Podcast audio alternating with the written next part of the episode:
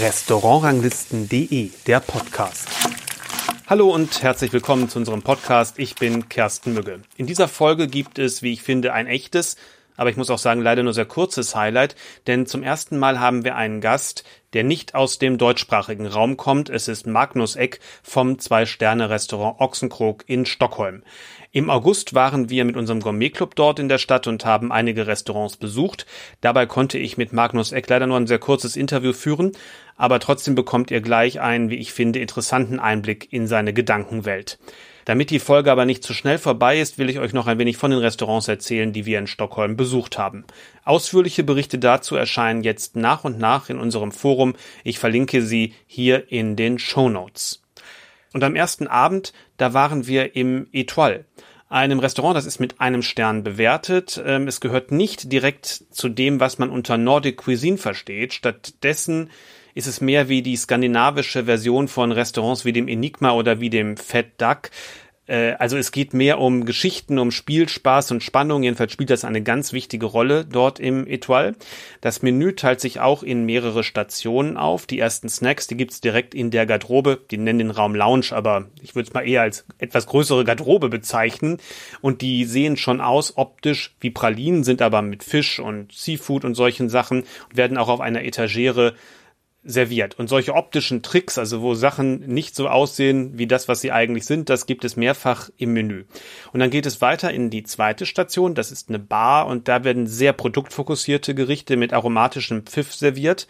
Als ein Beispiel möchte ich da mal ein Rindertatar mit Kaviar nennen, soweit so bekannt aber das wird dann mit einem herben Lakritzgel gewürzt und das ist schon was Besonderes, wie ich finde, und hat auch ziemlich gut geschmeckt.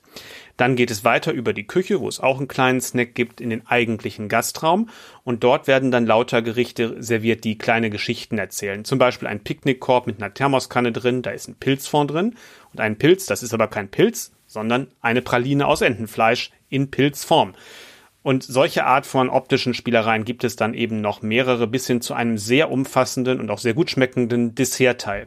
Die Gerichte sind mal groß, mal klein, mal warm, mal kalt, mal Fisch, mal Fleisch und alles auch ja ganz ungewöhnlich durcheinander, so dass ich während des Menüs die Orientierung ziemlich verloren habe, wie weit es eigentlich schon fortgeschritten ist. Aber das hat natürlich seinen Reiz. Und deswegen würde ich das Restaurant jedem empfehlen, der offen ist für etwas verspielte Kreativität, dann macht es sicherlich großen Spaß, dort essen zu gehen. Den zweiten Abend ging es dann in den Ochsenkrog, das Restaurant von Magnus Eck, von dem ich eben schon sprach. Das liegt ja an einer alten Werft und wenn man einen schönen Sonnenuntergang hat, so wie wir an dem Abend, dann ist es ein wunderschöner Ausblick äh, erstmal da auf das, äh, auf das Wasser. Und es war für mich der zweite Besuch dort. Der erste war in einem Frühjahr und da war im Menü sehr viel Fisch und Seafood, alles sehr puristisch, roh, manchmal auch nur minimal gegart. Und jetzt bei dem Besuch im Sommer, da war sehr viel mehr Gemüse im Menü und es wirkte auf mich einfach mehr gekocht und die Gänge nicht ganz so puristisch wie bei dem ersten Besuch. Aber alle Gänge waren für mich perfekt, sehr filigran zubereitet und präzise. Ich möchte ein Beispiel nennen, Saibling mit Dillblüte, Gurken und Zwiebelrahm. Die Gurkenscheiben waren so gerollt und standen im Mittelpunkt. Dill, feiner Geschmack, feinsäuerlicher Zwiebelrahmen, das hat alles den feinen Hauptteil des Gerichts gebildet und dann gab es dazu kleine Stücke mit gebeiztem oder eingelegtem Saibling und das war mehr so wie das Würzelement, wie das salzige Element, das eher Gurke und Zwiebel unterstützt und nicht umgekehrt, dass Gurke und Zwiebel den Fisch begleiten würden. Für mich ist eigentlich schwer nachzuvollziehen, warum das Ochsenkrog nicht den dritten Stern hat. Einziger Kritikpunkt wäre vielleicht, dass die Portionen hier und da ruhig ein Ticken größer sein könnten. Hervorheben möchte ich aber auf jeden Fall die wunderschöne Atmosphäre da im Gastraum. Alles ist mit sehr viel Holz gearbeitet. Die Beleuchtung macht ein sehr schönes, warmes Licht, eine angenehme Atmosphäre. Dazu passt auch der Service, der wie so oft in Skandinavien sehr angenehm ist, sehr professionell und auf Augenhöhe mit dem Gast. Und das Besondere ist übrigens noch, dass alle Holzteile, die dort im Restaurant sind, Besteck, ähm, Teller, Schüsseln, auch Wagen für Aperitif, Petit Fours und so eine Presse auch für Langustine bzw. Hummer, die hat alle Magnus Eck selber gemacht. Und am nächsten Tag, wie gesagt, hatte ich dann die Gelegenheit, mit ihm kurz zu sprechen. Hier das Interview mit Magnus Eck. Yeah.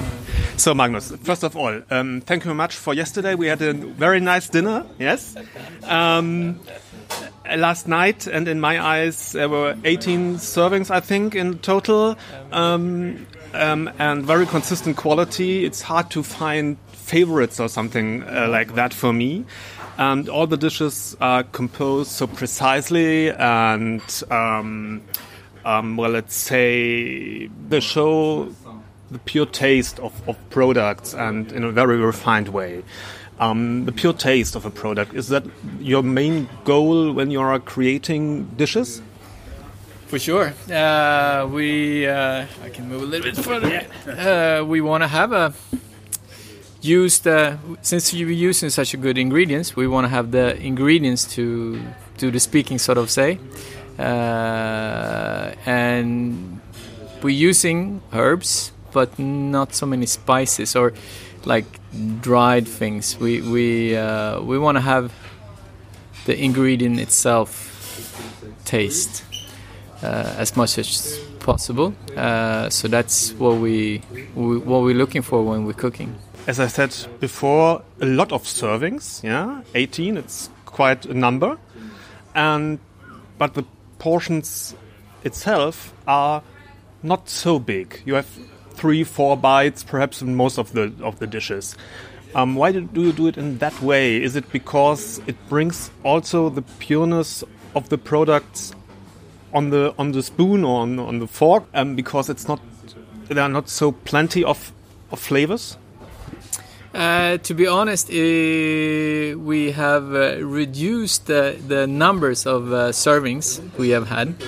Uh, now it says 18. Uh, it varies a little bit from night to night sometimes, but normally before it was 22 servings. So we actually, and that is something we, we realized that sometimes the portion is getting a little bit too small. So you um, you find yourself not eating the food, you find yourself tasting the food rather than eating. And eating is uh, quite important, I think, for your own satisfaction.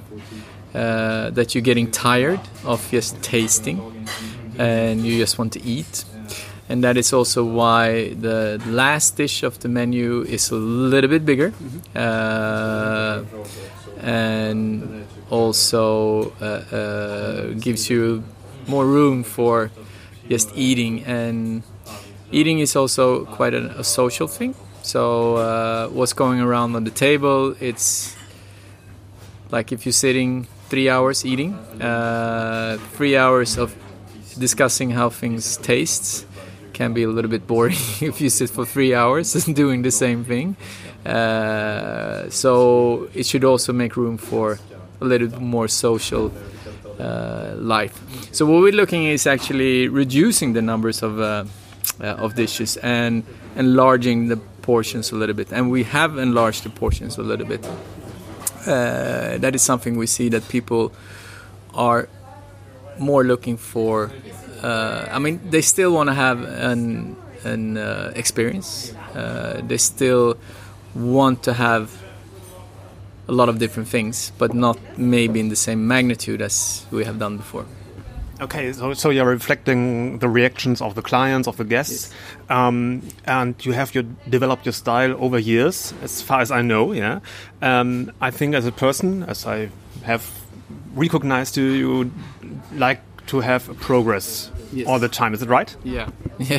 Why is it important for you? Uh, because uh, otherwise it's getting boring. Uh, you want to progress, you want to improve, uh, and doing so is, is very important both for yourself but also for your uh, employees. That uh, uh, sta standing at the at the working line just uh, chopping onions all day, nobody likes that. You want to have challenges, you want to have changes. So it's I think it's very important for everybody. But saying in the same time saying that we we we do have things like for example yesterday you had the sauce that we make with a 200 year old clam. Uh, the sauce itself with with uh, the trolley, who we by the way call Dave, uh, is something we hadn't had now for over a year. I think one and a half year or so. Uh, the dish itself to that sauce has changed uh, maybe four or five times, but the sauce is still the same. uh, and we have the the dark brown bread, the pilsner carving you had. We have had that since we opened. Uh, there are elements that stay also, so it's not just everything who's who's changing all the time. You're following the style of cooking over years, um, and especially before the term Nordic cuisine even exists, uh, you cooked in that way, as far as I know that. Um, but Nordic cuisine became so successful over the years. Why do you think it is so? Uh, because it's kind of simple but difficult. Uh, it looks very simple, uh, but can be quite difficult to match all these things together. Uh, who can be a little bit rough around the edges. Uh, it's very clean. I mean, I'm, now I'm talking more visual. Uh, it's fewer. Many times it's fewer ingredients, uh, so it's a little bit more easy understanding. Uh, and I think that if you uh, if you see a piece of pork, you you really want to feel that or sensation that good pork taste uh, rather than a lot of different spices and and, uh, and so. Uh, not saying that a spicy pork can be good, but uh, again, you want to have a variation, and that is something that was different from everything else. And I have a thesis. Um, it's also not only a way of cooking, a style of cooking. It's also kind of a mindset um, to think about products and um, to to get away from traditional cooking. Um, and in my eyes, a lot of chefs in other countries have um, adopted these values and in their own style. Then uh, how it fits to that region where they are. Yeah. Um, is it also a point that you would agree with? Uh, very much. I, I think that you should adapt to your environment. Uh, we always say that we, we want to work with nature, not against nature. Uh, and we we follow the season very much, uh, or that's what we follow. Uh, and our farm, uh, who producing produces a lot of the things that we serve on the menu, not 100%, but uh, well more than half of the the green things, so to say, we serve here is from the farm right now. Uh, obviously, when you're coming into the winter month, uh, it's less, but we always have something uh, from the farm on the menu, and it's also changing. Even if we keep a dish uh, that we had in July, and we still have it in October, November, the dish itself has even if it's the same dish, it has all those ele elements who were from the summer months is gone, and you have the autumn elements in there instead. As I can see, we've spoken on nine minutes and 30 seconds, but I will pose two questions if I'm allowed to. One of one thing is what I like in the restaurant also is the atmosphere, not only the food, the atmosphere all around here, the style of service, um, the cozy atmosphere, and all the wooden things. And as far as I know, some of them or most of them you have created or even made by yourself. Um, is it so for you? Woodwork is more than a hobby, right? Uh, yeah, I mean that is a way of expressing yourself. I think, uh, even if it's like there's, except from the chairs and the table, all the woodwork in here I have made myself. Uh, it's always the food that comes first. I have an idea about uh, whatever dish or serving I want to make, and then I think you're thinking, how would I like to present this? And um, wood is an amazing thing to to work with, to shape with. Uh, so it gives me room for creating how I want to serve it and it's also compared to porcelain uh, something you can uh, I sometimes when we're using stuff it's getting a little bit worn out so I just take them back to the workshop and, and uh, refurbish them and, and they look as good as new again. Uh, if you have porcelain, you cannot really do so. Do you have to throw it away. Uh, and if something breaks or uh, uh, is beyond repairing or beyond refurbishing, you can always heat your house with it. So it's like it's also we we want to again we we like to work with the nature not against it. So the environmental aspect of our cooking is very very high. Um, sustainability is, yeah. is the word. And perhaps um, is there an item you're working actually on on wood um, something you can let us know? Something i'm working on right now. Yeah. Uh, right now, today we have a new dish coming up, uh, and, on, wood, and on woodwork. On woodwork yeah. uh, we had um, uh, before we had a presentation of our ingredients, uh, especially when we have so much nice things from the sea and from our farm. It's really nice to show the guests uh, like this is what you're gonna eat tonight. and I made some a trolley and a, a big vessel for for the ice and everything to be presented in a nice way. But it's uh, throughout the years, this one has been a little bit worn out, and then we need a new one. Um, and uh, when the when Corona came and all the restriction, it was one of the first things. Uh, since we were cut down on the time that the guests could be here, it was one thing that we took away. Uh, so right now, I haven't really started, but in my mind, I'm working very much on a new uh, presentation trolley. Yeah. Thank you very much. I wish you a lot of success for your team and the whole restaurant. Thank you, Thank you. for your time. Nach dem Interview war ich dann noch im Ochsen Slip essen. Das ist ja das zweite Restaurant von ihm, das sozusagen der vordere Gastraum ist von dem ganzen Haus, ähm, wo es eine einfachere Küche gibt und weil es ein Bib Gourmand hat, gibt es auch ein günstiges Menü für umgerechnet so 30 Euro. Ich empfehle aber, glaube ich, eher die à la carte Auswahl zu wählen, weil dann sind die Gerichte schon ein wenig komplexer und es wird klar erkennbar, dass die nicht nur aus der konzeptionellen Fehler, sondern auch handwerklich ja aus der Kompetenz einer Sterneküche einfach kommen. Allerdings mit einfacheren qualitativ aber sehr, sehr guten Zutaten serviert werden. Gerade zum Mittagessen ist das wirklich eine wunderbare Geschichte. Und am dritten Tag stand dann der Höhepunkt unserer Reise auf dem Programm, das war das Franzen. Ja, auch das war für mich der zweite Besuch dort und das ist natürlich bei einem Spitzenrestaurant, wenn einem der erste Besuch komplett umgehauen hat, dann ist der entscheidende Punkt, kann das so wiederholt werden. In dem Fall muss ich sagen, fast, sagen wir mal zu 95 Prozent war das so. Umgehauen hat es mich nicht mehr. Es war, ich muss es mal so sagen, nur noch Spitzenklasse. Da sieht man halt schon, auf welchem Niveau es sich dann bewegt.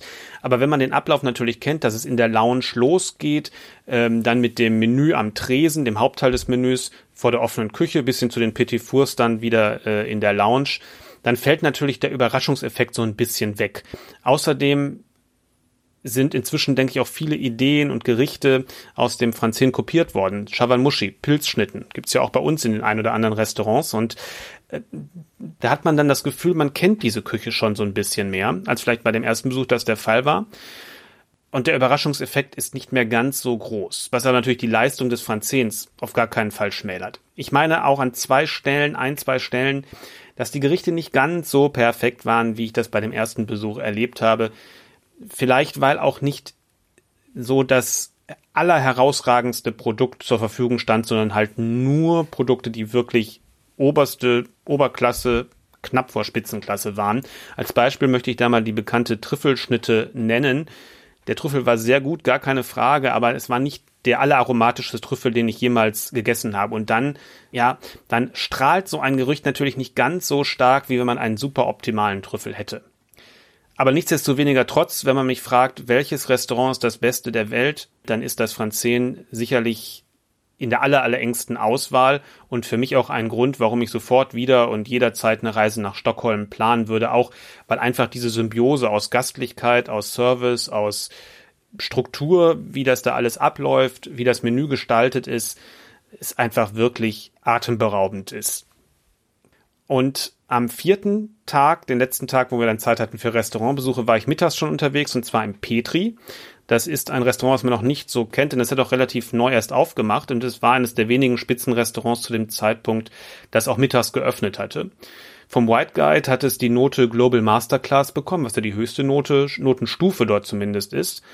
Und das Restaurant würde ich auch in die Kategorie so Nordic Cuisine einstufen ist aber von den Gerichten nicht so klein, auf kleine und puristische Gänge ausgerichtet wie vielleicht der Ochsenkrog oder das äh, Gastrologik, sondern es sind mehr gekochte Sachen, größere Teller mit mehreren Komponenten und die Kombinationen sind vielleicht eher an französischen oder mediterranen Geschmackswelten orientiert. Ein Beispiel möchte ich mal nennen, äh, so gegrillte Wachsbohnen mit Auberginencreme und Pilzen, die Pilze richtig schön fleischig, die Auberginencreme, die das alles verbindet und dann die gegrillten Bohnen mit ein bisschen Rauch und äh, ja, diesem, wie soll ich sagen, herberen Aroma, Aroma von, Pil äh, von, von Bohnen. Das ist dann schon ein breites, ein kräftiges Gericht aus der Mitte des Menüs, das puren Produktgeschmack bietet, aber schon durch die Soße oder die Creme einfach mehr gekocht ist als manches, was man so als Nordic Cuisine vielleicht bezeichnen würde. Mich hat eigentlich gewundert, dass das Petri keinen Stern bekommen hat jetzt im September aber verdient hätte es einen, denke ich auf jeden Fall. Und am letzten Abend ging es dann ins Gastrologik, hat ja auch zwei Sterne. Auch für mich war das der zweite Besuch da. Emotional, muss ich sagen, hat mich die Küche nicht ganz so erreicht wie der Ochsenkrog, obwohl es gewisse Ähnlichkeiten gibt. Die Gerichte wirken aber etwas technischer, etwas verkopfter, nicht ganz so natürlich, schlüssig. Ein Beispiel vielleicht, Königskrabbe mit einer Kräuter-Joghurtcreme, die dann aber wieder so aromatisch ist, dass das gezupfte, fein süßliche Fleisch von der Krabbe ja nur halb zur Geltung kommt. Die zwei Sterne gehen aber definitiv vollkommen in Ordnung, aber emotional, atmosphärisch ist es auch ein bisschen geschäftsmäßiger. Es ist ja auch in der Innenstadt. Es wirkt so ein bisschen kühler einfach. Ähm, vielleicht ist es auch die Atmosphäre, aber wie gesagt, vom Essen her würde ich sagen, zwei Sterne ohne Fehl und Tadel ist es gar keine Frage. Insgesamt kann ich sagen, Stockholm ist wirklich kulinarisch eine Reise wert. Aus meiner Sicht sind die skandinavischen Küchen im Moment ziemlich weit vorne. Das gilt nicht nur für Stockholm. Jedenfalls kann ich das auf Basis meiner Reisen in den letzten Jahren sagen, dass ich, dass mich das da am meisten immer abgeholt hat, auch weil fast alle Köche sehr viel eigene Philosophie und Handschrift in ihre Menüs mit reinlegen und Inzwischen ist ja auch die Bandbreite der Restaurants ziemlich groß. Das haben die Beschreibungen hier ja auch gezeigt und es ist nicht mehr alles so nordisch streng wie vielleicht noch vor einigen Jahren. Das waren meine Eindrücke von der Stockholm-Reise. Wie gesagt, ausführliche Menübeschreibungen dazu erscheinen jetzt nach und nach ähm, in unserem Forum. Schaut immer mal wieder rein. Ich bedanke mich für euer Interesse an dieser Folge und wünsche euch frohe Weihnachten. Die nächste Ausgabe kommt trotzdem, wie immer, in zwei Wochen. Abonniert doch bitte unseren Podcast, denn dann kommt sie ganz automatisch zu euch. Bis dahin sage ich Tschüss und frohe Weihnachten.